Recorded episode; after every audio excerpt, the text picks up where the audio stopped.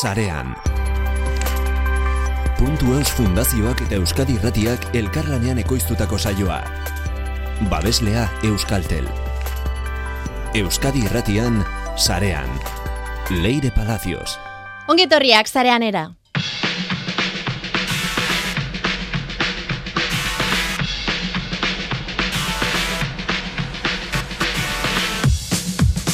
2000 eta mazazpiko ustaiaren bederatzean abiatu genuen sarean. Kultura eta ingurune digitala ardatz, gure mikrofonoetan izan ziren Arkaizkano, Barbara Goenaga, Mikel Pagadi, Xabi Solano, eta bar, eta bar, eta bar.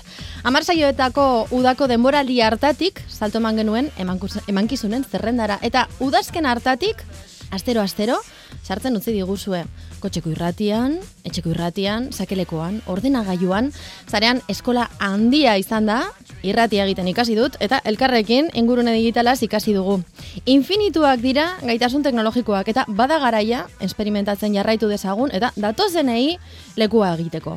Momentuz, Une honetan, gure mikrora datoz, elkarrekin urte hauek ospatzera, gure kolaboratzaileak, Dream Team hemen daukagu, Lore Argarate, ongietorria, Kaixo, kaixo. Xabi Unanue, Hola ere. Ainoa Marzol, Kaixo, leire. entzuten ari zarena, entzule, zuretzat da, eskerrak eman dizkizugu bost urteetako lanari amaiera ematen dioten uinak dira hauek. Zarean entzuten ari zara, teknikan Julen San Martin, Leire Palacios naiz, asteragoaz. Sarean.eus.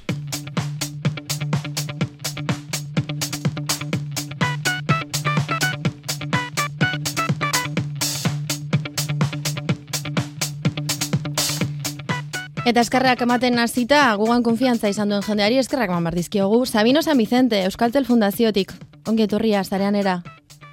Ezkerrik asko. Sabino, zergatik izan da garrantzitsua zarean bezalako proiektu bat laguntzea Euskalteletik?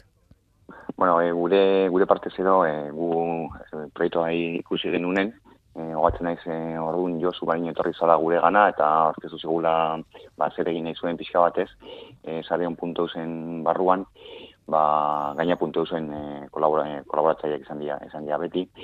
Eta hori ikusi genuen pixkat, ba, nola, bueno, faltan zion, ez, olako programa bat, eta teknologiari buruz e, hitz egiteko euskeraz.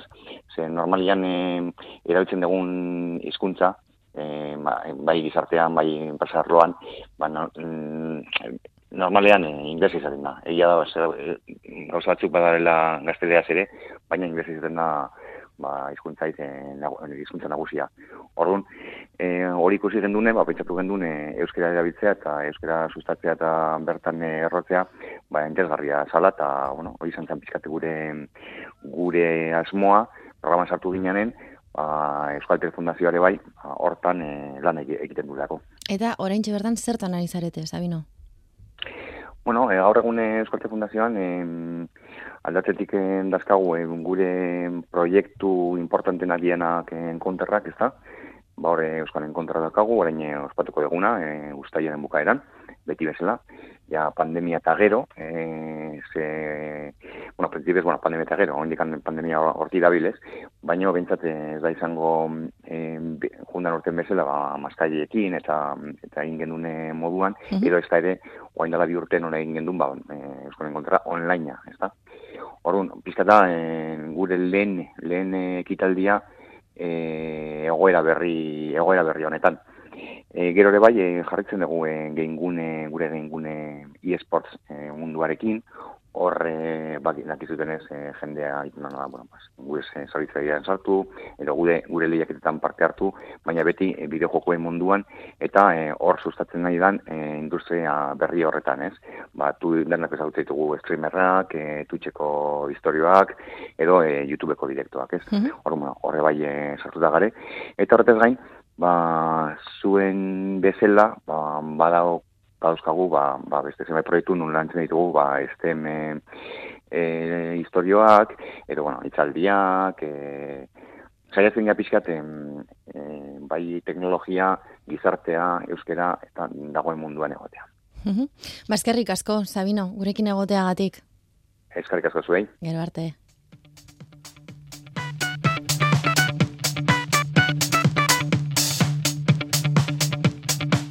Josu, Gua- Josu Gualiño, puntuz, fundazioaren zuzendaria, ongi etorria zarean era. Bai, kaixo leire. Josu, aipatu zaitu, Sabino Koraintxe bertan, esan du, Josu etorri zanean, atea jotzera proiektu honekin ez genuen zalantzarik egin. Bai, egia esan da, ma, Euskal Teleek azira ziratik eman dio babesa proiektu honi, inungo zalantzarik gabe, eta eta beraiei esker, bueno, beraiei Euskadi Irratiak emandako babesari esker, eta azkue fundazioak emandako babesari esker atea dago aurrea, ez? Egia esan da bide lagun honak izan ditugu aziratik amaiera daño, dudarik gabe. Zergatik izan da proiektu garrantzitsua, zarean? Ba, proiektu garrantzitsua izan da, hainbat arrazoi gatikan.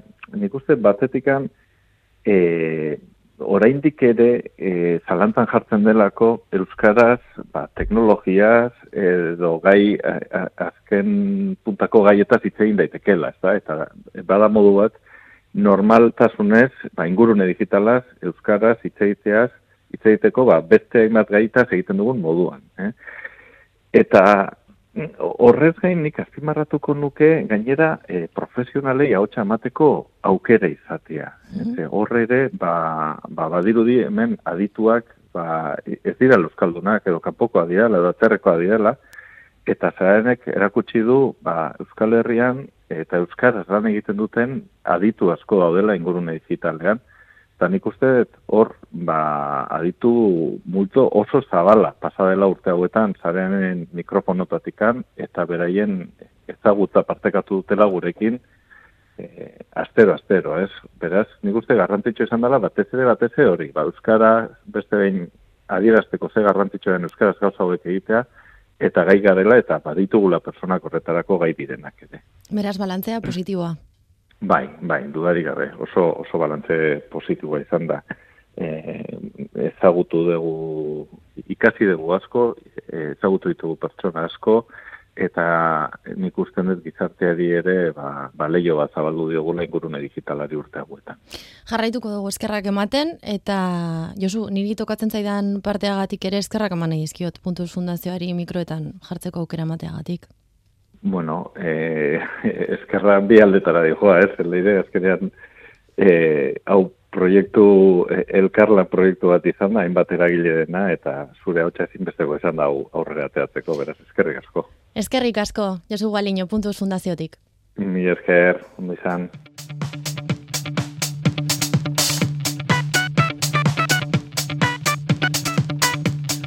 Jordana Kasuso, Asko Fundazioaren zuzendaria, ongetorria zarean era? Eskerrik asko leire. Jordana, zuek ere hasiera hasieratik gurekin. Bai, duda barik e, zarean zer dagoen e, guztion artean e, partekatu eta eta eta komentatzea zinbestekoa dalako. Eskertzen dizuegu pila bat. Laguntza eta astero astero zelan egon zareten zareak astintzen. Bai, bai. Hori ere importantea dala. Bai, bai, bai, azkenean em, sarriten esaten duguna da, e, bueno, hainbat e, ekimen eta eta hainbat proiektu martxan daudela, baina soritzarrez elkar e, ezagutzen ez garela edo haien berri ez dugula. Orduan, zein garrantzitsua den informazioa konpartitzea, elkarren berri izatea eta eta horrela ba e, ezinbesteko diren egitasmo eta proiektu horrei ba behar bezalako jartzura ematea. Jordana, zeinen garrantzitsua dan ere, ingurune digitalaz Euskaraz hitz egitea? Dudabarik, dudabarik. E, batetik, e, ingurune digital hori gure egunerokotasunean presente dagoen zerbait dalako, eta Euskaldun bezala horren inguran ere hitz egin nahi dugulako eta behar dugulako e, ez bakarrik euskaraz garatzen diren e, proiektuetaz, baizik eta e, bueno, ba, kanpotik e, etortzen e, diren baliabide, proposamen eta euskarriak ba, euskaraz e, eralgi egulako, ez da? Jarraituko duzue, zuek ere zuen egitekoan, gubagoaz, baina zuek jarraituko duzue sareak astintzen, ingurune digitala, eta dan esan dugun bezala, Euskararen alorretik, Euskararen begiradatik. Hori da, e, lana ez da bukatu, e, lan honek hainbat e, bide izan ditzake, e, zarean izan da bide horietariko bat ba, azken urteetan, baina horrek ez du zan nahi, bide berriik ez dagoenik, ez da e, dagoeneko irekita dauden bideak erabili ez zilitzak egunik. Orduan, ba, asko fundazioak aurrera jarraituko du eta eta bide lagun izango da sortzen diren beste hainbat egitasunetarako. Eskerrik asko, Jordana Kasuso, asko fundazioko zuzendaria, zarean laguntzeagatik eta beti bidaide izateagatik eskerrik asko zuei, ba, guztionen parte izaten e, utzi gaitu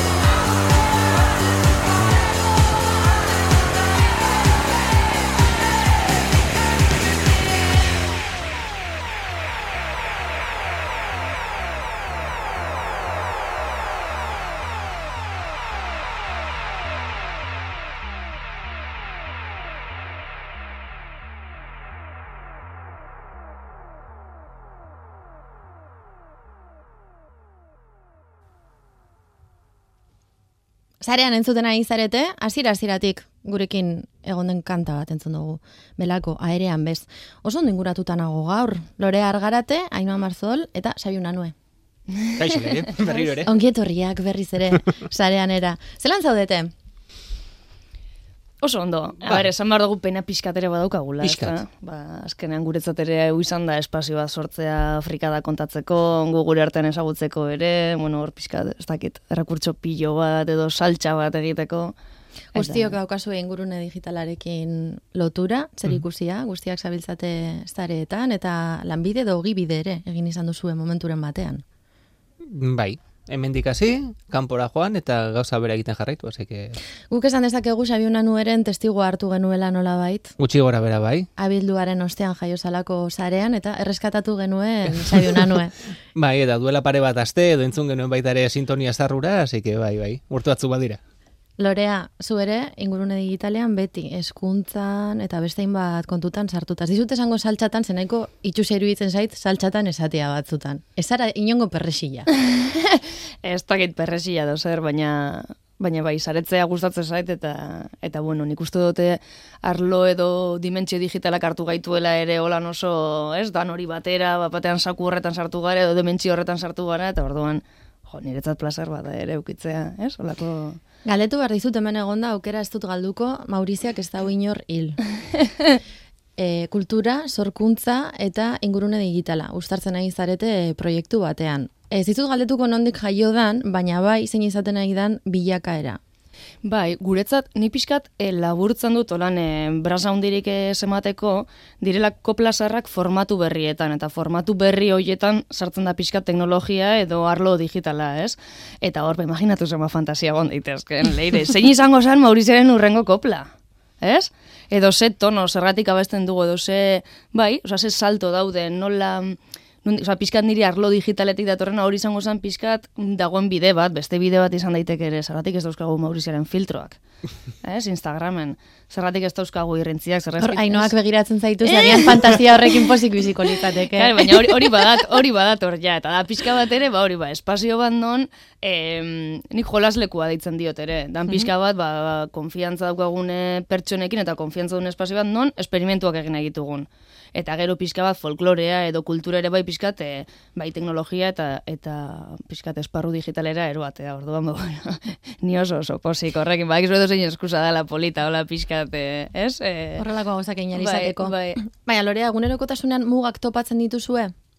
ingurune digitalari dagokionez, hau da, zuek amaika tramankulu eramaten dituzue, bakoitzak bere ideia izango du, edo bere, ez dakit nola esan, bere jakintza bai. ingurune digitalean, baina era berean ikusleak ulertu behar du, mm. imaginazio bai, edo bai. jakintza minimo bat izan behar da proiektuak aurrera egin dezan. Bai, eta da osagai igual e, pixkat disruptiboena edo, ez, e, musika edo koplak bertsoak beste gauza batzuk oso ez dakit, jendeak gerturago ikusten du, eta nik uste dutan hori gertatu zaigula, ez teknologiarekin edo batzutan gaiu digitalekin, ba, beldurrak daude, pixkate, ez, batzutan... Eh, Tradizia berra ostopatuko bai, bai, eta... Eta, gero, eta gero pertsonekin ere, eh, esan nahi dut, bada osagai bat, iguale gaitasunak landu behar ditugunak, e, bai, batzutan ez ditugunak ondo erabiltzen, eta, bueno, e, uste dela esperimentu polita ere ikusteko, jo, divulgazio horretan edo askotan zuko egizu ni emozionatzen naizela eta igualazten naiz osagai horiek sartzen, ez? Eta hor ikusi behar da ere, Jose puntutara arte gaude prest.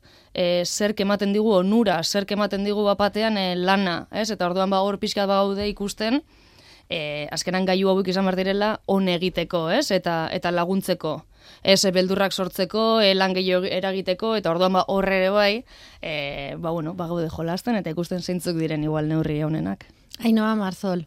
Gaixo, leire. Gargola digitala. Bai, azken aldian hori da tituloa.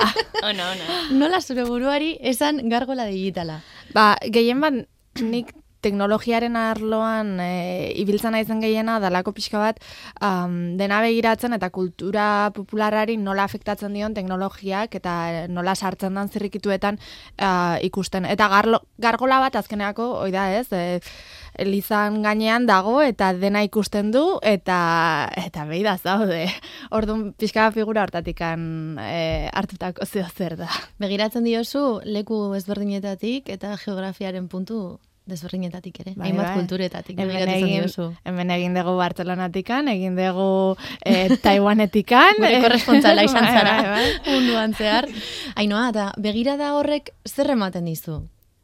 Nik uste e, konturatze zehala leku askotan azkenerako e, digi, e, arlo digitalean gutxienez eta eta egia da gero e, adibidez txinako interneta desberdina dela, baino e, gure munduan hemen Bartzelonan, Taiwanen denetan berdina dela. Eta ditugula kodigo asko teknologiak um, bata bestearekin juntatu diguna. Guk ezagutzen genituen ba, jendea estatu batuetakoa eta em, Alemaniakoak denak. Eta denak internetarekin ez ziginenez, Mhm. hitz egiten genituen kodigo batzuk oso oso antzekoak zirenak. Fandomarena, One Directionena. ez dakit, baina bai. Nere adinean behintzat hori pasatu da, ja. Esan dezakegu internetak nolabait hizkuntza, ez dakit, aberastu edo superatzen duela? Um, supera- zuek hitz egiten ari zaret hizkuntza berdinean, hizkuntza edo lenguaia berdina hitz egin gabe. Bai, bai, bai, bai. Ha- Hau da, baditugu gure... Bum. Bai. Leire titularrak ustengo. Beloiak utziko ditugu, norbaitek hartu nahi baldin baditu, baina Bai, kontatzen baina- ari zaren esperientziatik uler daiteke hori. Bai, bai, bai, bai, azkenerako badagoela hizkuntza komun bat, e, denok hitz egiten duguna, ez dela, ez da, i- Ada, ez da ingeles klasikoa ere, nahi dut. E, hortikan aratago di joana.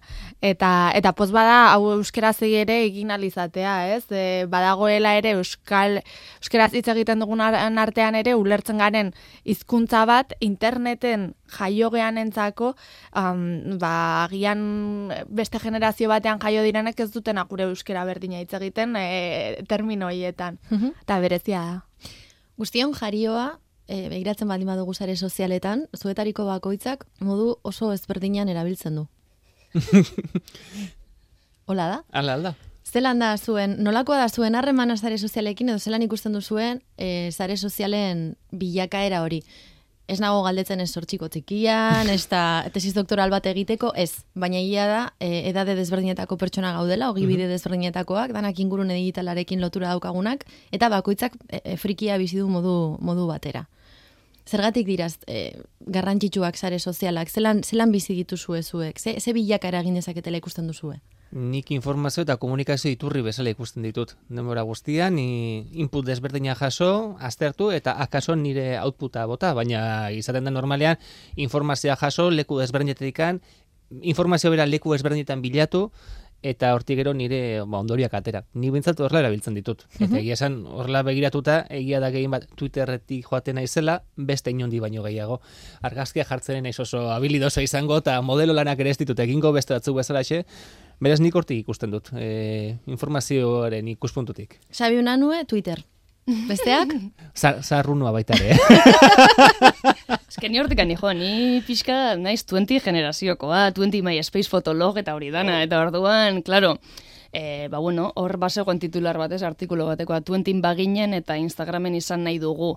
Ez, e, hortik kan pixkat orduan ni naiz 20 garaikoa, baina egia da, e, Twitterrek informazio asko ematen duela, baina batzutan agobiatu egiten naiz, argazkitxo batzuk behar ditut, e, baina informazio hartzeko egia da hortik joaten naizela, baina esna egia da gero eta gehiago ari naizela urruntzen. Baina kontuz TikTokekin, leire. Ia, e, ze gertatuko da horrekin, ze ematen ditu lan eh, esaten dut, ez, on, hemen ezin nahi sartu, baina beste alde batetik esaten dut, zelako tresna. Osea, hementik ze, ze, ze zuzendari irtengo dira etorkizunean, ez, Kontuz da. sartzarekin. Kontuz bizio. sartzarekin. Ze bizio. Ainoa, ze bizio esan duzu, ze bizio. Hemen badaukago tiktoker bat. Baina TikTokek, eske, TikTokek ez du hartzen besteen leku hau da, leku aparte bat da. Ez da, eh, komu- ez da informazio leku bat, ez da ez eh, leku sozial bat, da entretenimendu puroa. Da, infinito bat. Engantzatzen infinito eta bat. ezin zaren hortik, ezin duzu hortik ies egin. Ezin duzu iaz egin, baina beste alde batetik bai uste dut, eh, bai formatu berri bat eskatzen, bai. eskaintzen duela, ez egitatzeko, eta eta askotan hitz egin dugu, nela jo, oso jende gaztea dagoen olako tresnekin, eta jo, etorkizunean ondo lantzen baldin baditu gauzak hor dagoela arazoa, ez? Pixka bat gero... Hezkuntza. Alicia, hezkuntza. Beti topatzen Ze gara hezkuntzarekin. Bai, bai, ze bestela tresna moduan ni beti pentsatzen dut, zinean, etorkizuneko zuzendariak, hauek ja mala urterekin baldin baduelako gauzak egiten, Hmm. beste alde batetik, boa, TikTokek ekarriko dituen, ez, Askotan- eskatu dei beltzak. Bai, filtroa behar dira baita ere, ez? E, egia esan daude gauza on asko, baina zaborra asko dago, eta zaborra zerbait original egin nahi duena ere bai, eta zaborra beste zerbait bihurtu nahi duena ere bai, orduan, nik uste filtro beharra dagoela baita ere. Aurrekoan baskari batean koinziditu nuen Elias Kerejetako irakasle batekin, zuzendaria, zine zuzendaria bera, barkatuko dit abizen ez dudalako gogoratzen, baina Matias zeukan izena. Eta esan zidan, ingurune digitalaz berari, arreta handien eman diona, zineari dagokionez ez dela inbeste izan, zinearen formatu bera zelan itzulu iratzen ari den, baizik eta e, laburmetrai batean edo korto batean ikusi zuenean kreditoetan Instagram elbideak jartzen zituztela izena bizenak ordez. Karo, baina hori nortasun digitala da. Eta jendeak ez dakiela izena. Ez dakiela jendearen izena, badakiela erabiltzailea, baina ez izena. Beno, baina hori ez da zer berria. Guazen interneten Bai. prehistoriara, guazen txaten garai haietara, guazen te terrako txatetara. Nickname, nickname. Nickname, messenger. Zuko goratzen duzu hori hainoa. Ah, bai, hala. bai, bai, nik messengerra neukan, eh? ja, adin badakagu denok. Ez, baina egia da askotan e, ez izenekin jokatu izan dugula, beti interneten hasiera hasieratik sorburutatik i, izen horiekin jokatu dugula. Gaur egun evoluzionatu egin du eta bueno, ba beste zerbaitan bihurtu da eta askotan gua, gure gure burure jan egiten duena, baina aurretik existitzen zen ez dugu ezer asmatu, ez dugu errube da berriro asmatu, hortzegoen. Eta zer egon da hor zuentzat mm, bere biziko garrantzia izan duena. Hau da, ez gara natibo digitalak, esan digute baietz, baina ez gara natibo digitalak, eta e, saltu egin dugun bait ingurune digitalera. Apurka, apurka, sartzen joan gara. Zein da, gehien gustatzen zaizuen tramankulua, gehien erabiltzen duzuena, em, ez dakit, etorkizunean agian existitzea gustatuko litzaizueken hori, izan daiteke egin boi bat, izan daiteke tostadore bat, izan daiteke ordenagailua. Zer da gehien erabiltzen duzuena? Ba, eske ni joan naiz pixkat gauza oso basikoetara konturatu naiz, eta gero daukat edo gauza oso basiko edo oso fantasiosoak, ez? Osa, gauza basikoak iruditzen zaite eh, mugikorra aspiragailua adibidez, eh, entxufe gabekoa hori esan da. Osa, izugarrizko, ez da, baina gero Spotify, esan nahi dut datuekin, eh, algoritmoak, bla, bla, bla, bla, bla, bla. Aldo horretatik, baina, bueno, gero uste dut musika lorrean adibidez aurrera asko daude, ez? Da nik beti pentsatu dut, jo, instrumentu guztiak jakin beharrean, zuk kantatu, eta ez, instrumentu baten hotxa hartzea edo timbrea, baina hori ja existitzen da, orduan fantasiatik ikusten musika lorrean hortikan joango garela, ez, inteligentzia artifiziala nola melodia berriak asmatu, ez, patroi berriak nola irakatsi musika ere bestera batera, eta nik uste dut hortik Interesgarria ono, izan jokua daitekela. aukiko dugula, bai. Eskuntzari lotuta orduan ikusten duzu. Bai, eskun, a ber, eske, Lorea beti eskuntzari bai, lotuta dago. Bai, Antxe. baina, bai, bai. Gu, gu guztioi gauzak irakasten eta eta bera aurretik guztiekin esperimentatzen. Bueno, baina irakasleuna da, hortun dabil. Ba, antxe, Horregatik, eta arekin ika- ikasi dugu urteetan zehar hemen. Horregatik, eta, eta historia interesgarrak entzun ditugu baita ere atzetik.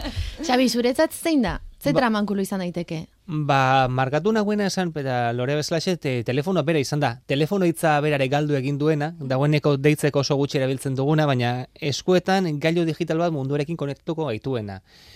Zer izango da, telefonat izango da, tablet bat izango da, pantalla bat. Atzere begiratzen badugu, ni beti atzere begiratzen ibiltzen naiz noritako. Nostalgia. naiz. Bai, nostalgia Zure digitala. eko. nostalgia digitala ditu behar genio, baina ez da gertatu. Ez da eh? gertatu ez. Baina kasu horretan, e, beti zerbait atzera begiratzen baduzu, pelikuletara joaten bazara, filmetara, beti pantalla bat agertzen da. Berdin du telefono batean izan, izan zine batean, eskuekin mugitzen dela nahi duzuna, baina beti ikusteko zerbait behar duzu. Bere, garaian Google Glassak ere agertu ziren baita ere, irudiak ikusteko e, gailu bat behar dugu. Eta hortik aurrera arekin ko- e, interkonektatzeko ba, elementuak behar izango ditugu. Mhm. Nun egongo da pantalla hori, eskuetan izango dugun, e, betaurrekoetan izango dugu, autoan izango dugu e, inteligentzia artifizialarekin edo dena delakoarekin, baina pantailetan ikusten du nik e, etorkizuna. Son Goku atzera begiratzen baldin badugu, ez? Son Gokuk erabiltzen zuen. Son betaurreko Gokuk hori erabiltzen zuen. Ez da horren atzean geratuko. Eta eh? laro garren markadakoa da. Begira nora joan garen, e, 2000 garren urtera joaten bagara, Minority Report bertan, te, pantailat ikusten zen, eta be, e, atzekin mugitzen zituen irudia gaur egun oso ohikoa den bezalaxe, eta bertan agertzen zen baita ere, publizitate pertsonalitzatua. Mhm. Gaur egun hain ohitua gaudenak e, elementu horretara, bertan ikusi genuen duela hogei urte oso arrotz egiten zitzaigun eta gaur egun ba ohikoa dugun zerbait da. Matrix ez du inork gogoratu nahi. Ez, ez, Matrix ez. Eta azken elementu Kristo gogoratzeko bakarrikan eta batez ere mai gainean dugun honi begiratuta, Bai. eh, entzulek ez dakite baina hemen ba, zerbait jaten ari gara, kukiak. Kukiak. Kukiak. Egia da, mai gainean kukiak ditugu. Mai gainean kukiak ditugu eta bai. eta nik uste izan dela baita ere, ba, azken urtetako elementu garrantzitsuenetako bat baita ere. Kukiak. Kukiak.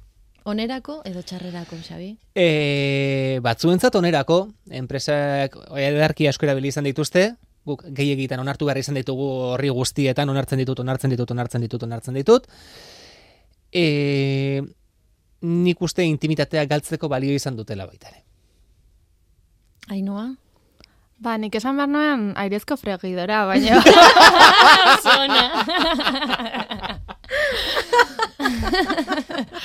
Baina bestela, a ber, osa, dos nago, eh? Importantea da, eh? Oso invento importantea izan da hori. Baina egia da pantaiak, um, eta gero etorkizunerako iruditze zaitena da, azken aldian gaudela oso inflexio puntu batean. E, edo beintza sensazio hori dago, ez? E, ari gara gauza batzuekin eta esperimentatzen, eta gaude puntu batean, fuf, pixka bat bertigo ematen duna, ze e, sare sozialak e, ikusten ari gara pixka bat gauzak e, zahartzen ari direla modeloak, adibidez anuntzioen modeloa, sare sozialetan, gauzak ez dijoaz superondo horrekin denakin, eta ez dakigu noak ajungo geha noain. Uh, eta jungaitezke oso gaizki. Baina espero dut ez dakit, agian hemendikan nogei urtetara behidatuko dugula eta hau iruituko zaigula, ba, e, gauza errore bat bezala izan zana, pasatukoa eta orain hobeto gaudela, posible da, nordaki, baino bai uf, e, medidak hartu beharko direla horretarako, ze besteragoaz. bai, oso irakurketa ona da, eh? egia da igual gero eta zentralizatuago daudela gauzak, lehen ez daudela, osasun mentalaz ez dugu hitz egin oraingoan, baina bueno, ez, e, pilpilean dagoen asunto bai. badan nun, e, e, asko eragiten du guzti honek hori da, bai, bai, digitalak bai, asko eragin duen, eh? Islatzen nahi digutena, zabaldu dituzuelako hainbat, hainbat hildo, eh? baina islatu nahi diguten alde batetik da, e, nonbait, munduak erritmo bat daramala eta Europak beste bat. E, Europa saiatzen ari dala gehiago pribatutasuna edo blindatzen nonbait. Hori da, islatu nahi diguten ideia. Gero beti bezala, dana ikusi behar da paperean eta non dauden zirrikituak eta. Baina nonbait hori da, islatzen saiatzen ari diren mezua. Ez dakit norbaitek sinesten duen hau. Ba, hori gero da gaiuetan bezala, ez iPhoneko mm insaltzen dau e, pribatutasun hori eta, baina, bueno, buelta eskuntzara bai. nuke, eh? Osa, horrazkenean, e, augustia ulertzea ez da erresa, e, irakasleak edo guraso tutoreak eta barrere bai gauza ondo azaltzea. Ez da erresa honek dauzkan, bai, e, atzeko sare guzti hori, ez? Erakut, erakutsi alizateko ere ulertu egin behar dutelako, eta hor, hor kostatzen da, info, eh, informazio transmisio hori, ezagutza transmisio hortan, e, basoloak daudelako baita bai, bai. Eta gero, kon, zelan kontsumitzen dugun, ez? Uste dute, gizarte moduan beste industria edo esparro batzutan bai konturatzen garela zer gauden kontsumitzen, honi igual ez dioterosin nahi, edo hau horrela nahi dut, edo jo, hau apoiatuko eta bestea, ez? Eta nik uste oraindik arlo digitalean filtro hori ez daukagula. Onartzen ditut kukiak, mm. gratis nahi dut guztia, ez? Eta orduan uste dut horrere pedago, kontsumoan pedagogia pizkate egin behar dugula eta zibar garela, ba hori, e, ba, bueno, gauzak beste bestera batera hartzen. Bai. Kontsumoa hitz egin duzu eta e, osasun mentala nola baitera geratu da hemen e, airean. Kontsumitzeko beste modu bat daukagulako eta gizartearen izaera edo individuaren izaera aldatzen duelako ere ingurune digitalak eta horri ez gaude reparatzen ari.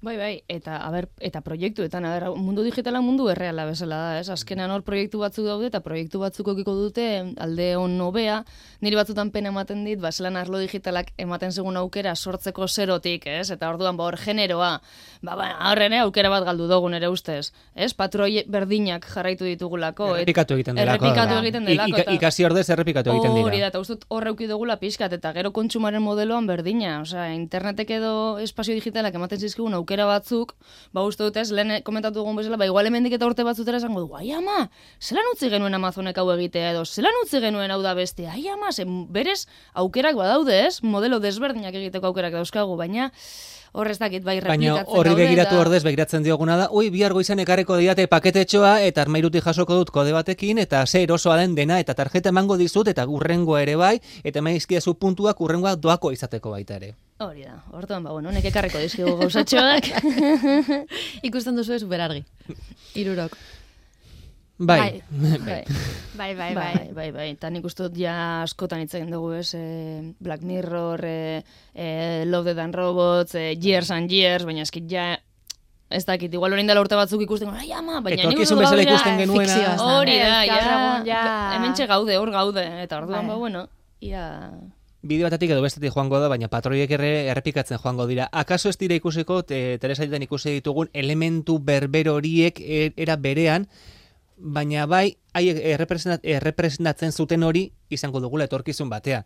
Nik esan du leno, Minority Report esan du duela hogei urteko pelikula bat. Bertan ikusten zena gaur egun badaukagu. Yeah. Mi- eh, Years and ikusten zen ziborreak ikusten zirenak, etorkizun batean hor- hor izango ditugu, akaso ez han agertzen zen bezalaxe, baina akaso bai, ba, protesi bat jartzerako orduan, elementu desberdinekin, mila gauza gerta litezke. Izan liteke ideia bat eh, ikusten duguna gaur egun beste bide batetik garatuko dena, baina helburu berera eramango gaituena. Albiste izan da, adimen artifizialarekin e, ornitutako edo elikatutako robot bat kapaz izan dela emozioak sortzeko. Bai.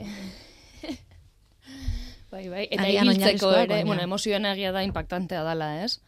Baina gero gauza oso praktikoa da ibiltz, ikasi dutela ibiltzen bakarrik ere. Inork esan gabe nola ibiltzen den edo ze postura egin behar den. Da, bueno, olako gauzak leire, bueno, eukiko ditugu pilo bat. Zuei zer da em, hein honetan beldurra ematen dizuena? Ez beldurra, ba- baizik eta ardura. Ez guaz jendea eskandalizatzera, baina em, ez dakit nonbait bilakaera guzti honetan, kontzientzia daukazuen honetan, zer ikusten duzue, em, bagian ez dala ona, edo ikasi beharko genukela gehiago, ez dakit agian zibersegurtasun alorrean, edo makinekin harremanean, edo, edo gure artean harremanak e, galtzen ari garela, ze izan daiteke arriskutsu hemendik bost amar urtetara?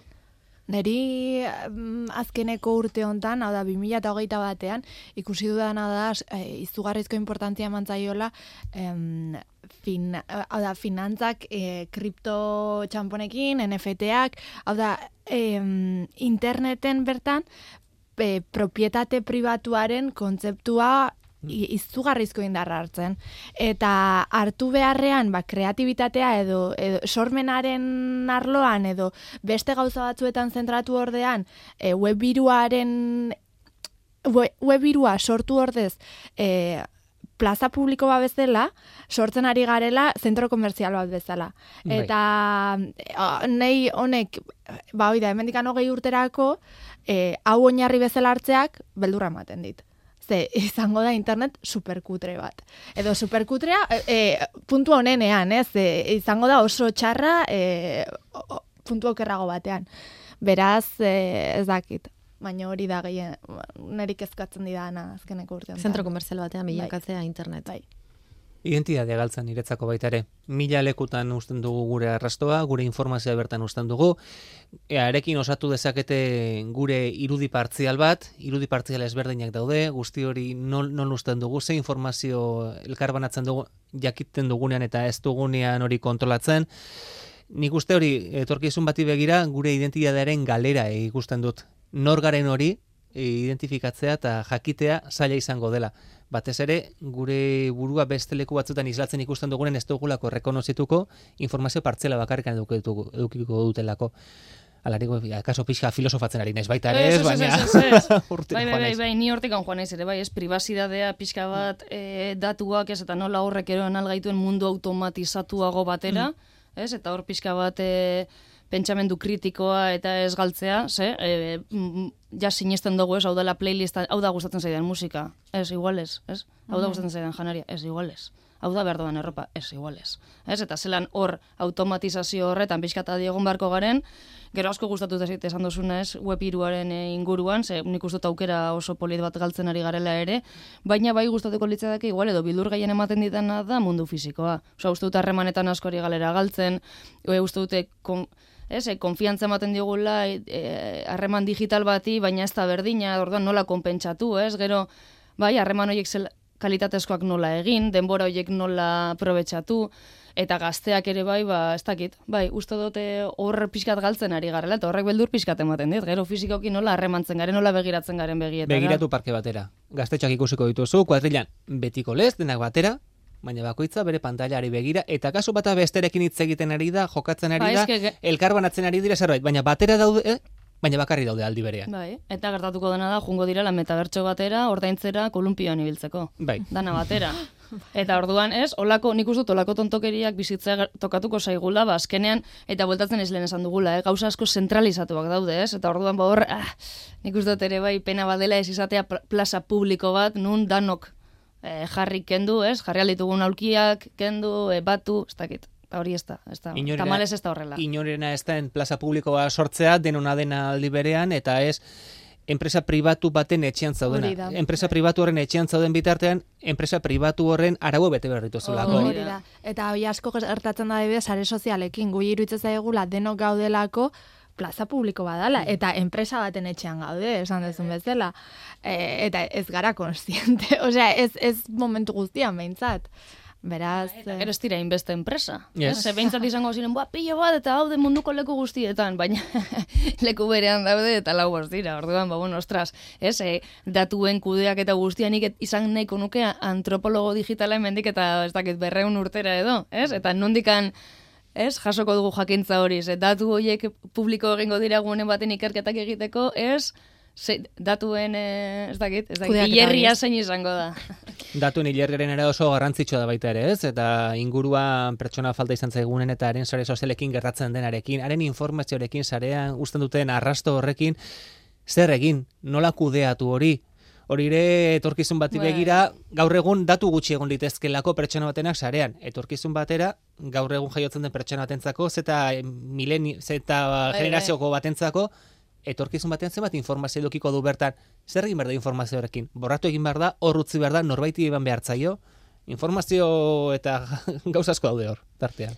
Aipatu duzue, gainera, espazio publikoa delaren e, sentsazioa daukagula nonbait, eta denok gaudela.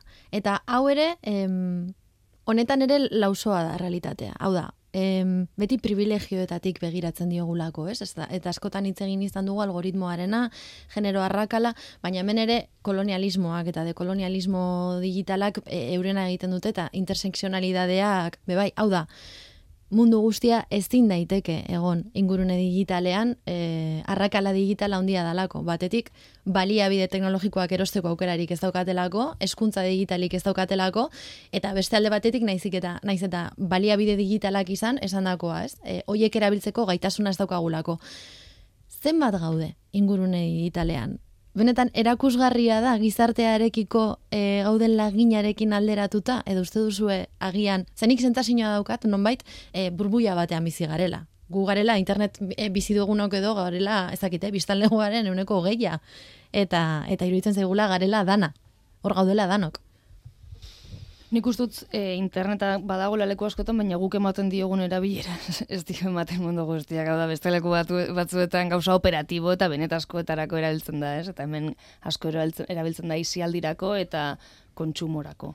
Baina ez hemen bakarrik, eh? E, kanpoaldean baita ere, ba, herrialde txiroagoetan ere bai, garrantzia gehiago ematen zaio gaur egun, konektatuta, one- konektatuta egoteari informazioa partekatzeko puntu horri beste gauza batzuei baino, hezkuntzari baino gehiago, garrantzitsuagoa da konektatuta egotea. Ikusi besterik ez, e, bidei bat egiten duzunean kanpora edo, lehenengo gauza eskatzen dizuten bertakoak, Instagrameko kontua, zeintzara, nortzara, ikusi nahi zaitut. Eta kasu beste mila gauza ez dituzte, baina horri garrantzi ematen diote. Beraz, bada zerbait e, importantea baita ere. Eta algoritmoak ere azkenerako zuri burbuja batean egoteko sensazio gaindikan handigoa ematen dizula. Ze ikusten duzun informazio guztia Zurea. zu bezalako pertsonena da. Orduan ez dago ere mundu begira hau guztiz desagertzen da. Zein da, aurten, zarean, irakurri duzuen gauzarik soroena edo harreta eman dizuen gauza? Gogoan daukazu ez zer? Zenik zure petito, petito ez, e, bota zelan zan, e, katuarena, Ah, hori izan da nere urteko highlighta. bai. Bai. Pa, eh, Paquito de Cat pa- edo zelan zan? Ez, Pepito. Pepito de Cat. Hori izan bot bat abisatzen zuena katua etxetik sartu edo irtenean zebilenean e, botatzen zuen txio bat eta esaten zuen katua atera da edo katua sartu da. Eta jendea zareetan soratu egiten zan, e, ba ikusita katuak zenba denbora pasatzen zuen etxetik kanpo edo berriz ere sala sartzen eta aurten ze, ze txorakerirekin paratu Nik- zarete. Niri lehenengo gauzatorri zedana da Lil Mikela. E, hitz egin dugu ere, bat da, bueno, Bai. influencer barra musikari barra modelo barra ez dakit, baina virtuala da. Eta orduan, baina, bueno, bere argazki edo bere, bere iruditegia mundu fisikoan gertatzen da. Osa, pertsona fisikoekin dago. Mutila dauka. Mutila dauka, eta, ba, bueno, e, horrek, ez dakit, bai, e, kuriosidadea sortu zidan horrelako proiektu baten, dagoela, berez ere gogoratzen dut, guztiz kontsumora bideratua, eh? Baina, baina bai, uste dut horrelako, bai, jat, e, tangibilizatzen ari garela, ba, bai beste artista mota batzuk, bai beste, beste pertsona edo gorputz batzuk, ez? Ba, atxunerekin hasi ginen holograma modua, baina enain Lil Mikela, eta bueno, ja badaude, ez, jeule beste artista bada, eta fisik pertsona fisikoa da, baina ja bere iruditegia, bere narratiba ja, zibor edo berak esaten du hibridoa dela, ja, ez, bera dagoela fisikoki, baina baita online, e, kontzertu gehienak online eman ditu, eta orduan uste dut hor, dakit. Jatzunen miko aipatu duzu baita Bai, ere, bai. akor, akoratzen naiz baita ere, men aipatu izan genuen. Bai. Japonian gizon bat haren holograma batekin eskondu zela baita ere. Ordue, eta hologramari ba, enpresak soporteak kendu zion, eta orduan hologramarekin ezin zon kontakturik eduki, orduan ez dakit hor dibortzioa gertatu zen, o zer gertatu zen japoniarrarekin, baina Pensión bueno, de viudedad. ez dakit, baina holograma batekin eskontzearen kontzeptu hori baita ere, kurioso xamarra da baita ere. Bai, nik uste dut Pepito... Baina Pepito eske... Ja, Pepito altu puntuatu zuen. Bai, Pepito... Bere momentuan. Eske Pepito kurte pila badara matza, etxetik atera eta sartzen. Eta orain dikan, bai, agian, errex bosteun mila jarraitzaile ditu. bai, bai. Katutxo batek. Bueno, a ver, katuak eta internet beti egon dira Bai, lotuta. Bai, bai, bai, bai. Beti egon dira Bai, bai, lotuta. bai, eta beti Be- egongo dira lotuta. E gustatzait asko, um, bueno, sortzen diran eh, agian pixka bat meme, eh, ez meme imaginenak sortzen ari direnak, baizik eta internetaren kulturan eh, oso arraigatuak geratzen direnak eta ia mitologia batean bihurtzen direnak. Adibidez, a, igelak bisexualak direla. hau da, hau da eh, Fakt. Interneten gaur egun. Eta direla, e, bisexualitatearen errepresentazio bat. Eta horrelakoak pila gustatzen zaizkit, eta oso kuriosak iruditzen zaizkit, eta egia da, ba hori interneten kultura sortzen ari garela. Aparte guztiz, di Juana. Memegintzaren zenbat ikastaro, ez? Oh, Bueno, meme egintza da fantasia bat, ere. Bai, bai. Eta hor autori, ez, e, egile... Egiletzarena hori bai, bai, egiletzarena, bai. e, temazo bada, ez nik hori kulo malarekin ikusten nuen nola jartzen zuen, ez, bere e, marka edo ez dakit nola esan. Urmarka ez? bat edo Urmarka delako, bat, bai, bai. ez duen, ostra, baina karo gero, zelan dago horren atzean, ez? Eta gero, memetatik nola kultura sortzen den- ze badaude ja meme batzuia direla, plantilla modukoak, txantilloiak, eta meme hoien gainean azten gara erremixak egiten ere, ez? Eta... Bai, bai. Hemen aipatu duzu, leheno TikTok aipatu duzu, zer nolako irautza sortu duen, eta horre egiletzaren asuntoarena eh, asko galdu da. Jendeak audioa deskargatzen du, beste izima jartzen dio, eta galdu eginda nor izan den eh, horren sortzailea. Eta er, akaso errepikatu edo viralizatu den hori, ez da benetan sortzailea mm, kopiaketa bat egin duena izan liteke kasu horretan, orduan, eta ez dio garrantziarik ematen kasu horretan, e, plataforma garrantzia gehiago ematen diolako viralizazioari egiletza aitortzeari baino. Eta hortan, adibidez, e, izugarrizko protestak egon ziren e, komunitate afroamerikarraren artean, ze beraiek izaten ziren audio eta dantza hauen sortzaileak, baina azkenerako pertsona txuri bate kopiatzen zien e, e, TikToken algoritmoak Claro. e, garrantzi gehiago ematen ziena, eta pap, beraiek, ala, hor, gehatzen zian. Eta, klaro, Irakurketa horiek ere oso interesgarriak dira. Eta zenbat kostatzen zaizkigun, eh? Ez, ez hainbeste, eh, bueno, alde batetik ingurune digitalaz jabetzea, eta zelan funtzionatzen duten katxarroek, eta, eta beste alde batetik, eh, ba, ingurune fisikoan ditugun, ba, hori, ba, privilegio guztiak, eta ikuspegi antropologiko dana, eh, digitalera eramatea, oraindik ere aipatu duzu baina eta berriz, salto hori ikusten dugula, salto hori existitzen ez dan bitartean. Hmm. Etengabe, eta etengabe. Kideok amaitzen joan behar dugu.